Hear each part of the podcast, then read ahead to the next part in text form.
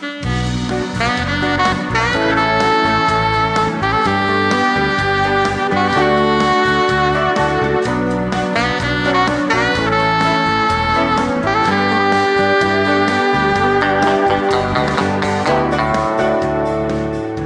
to the February 2013 edition of Spotlight Audio. I'm David Creedon from Britain. And I'm Rita Forbes from the United States. Join us now for a 60 minute expedition around the English speaking world with stories, language tips, and exercises.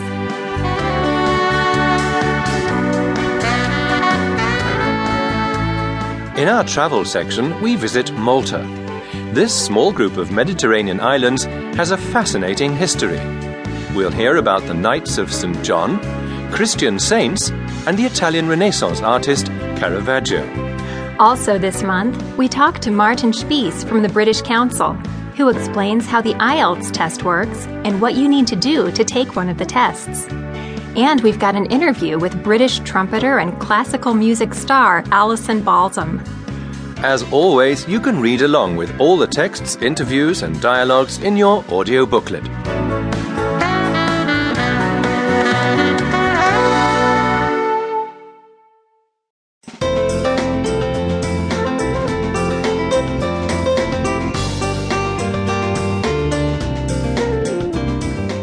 Let's begin with a trip to Dublin, where we meet Orla Foley.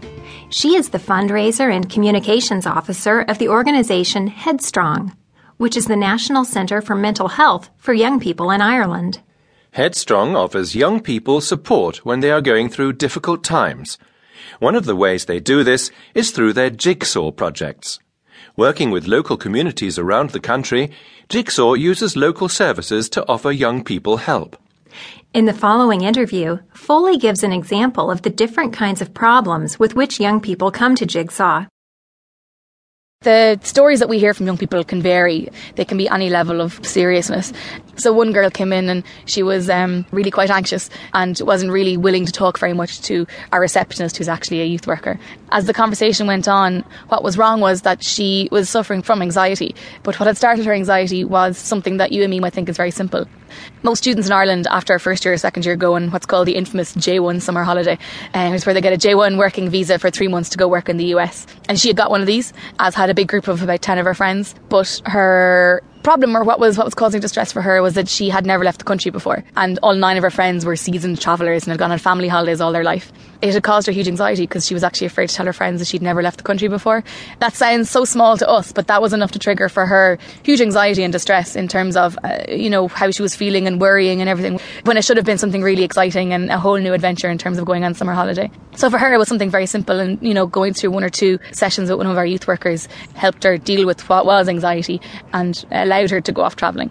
Now, for some people, they might think that's, you know, something minute. But if that had gone on and she hadn't gone to Jigsaw, it could have turned into something way more serious way down the line.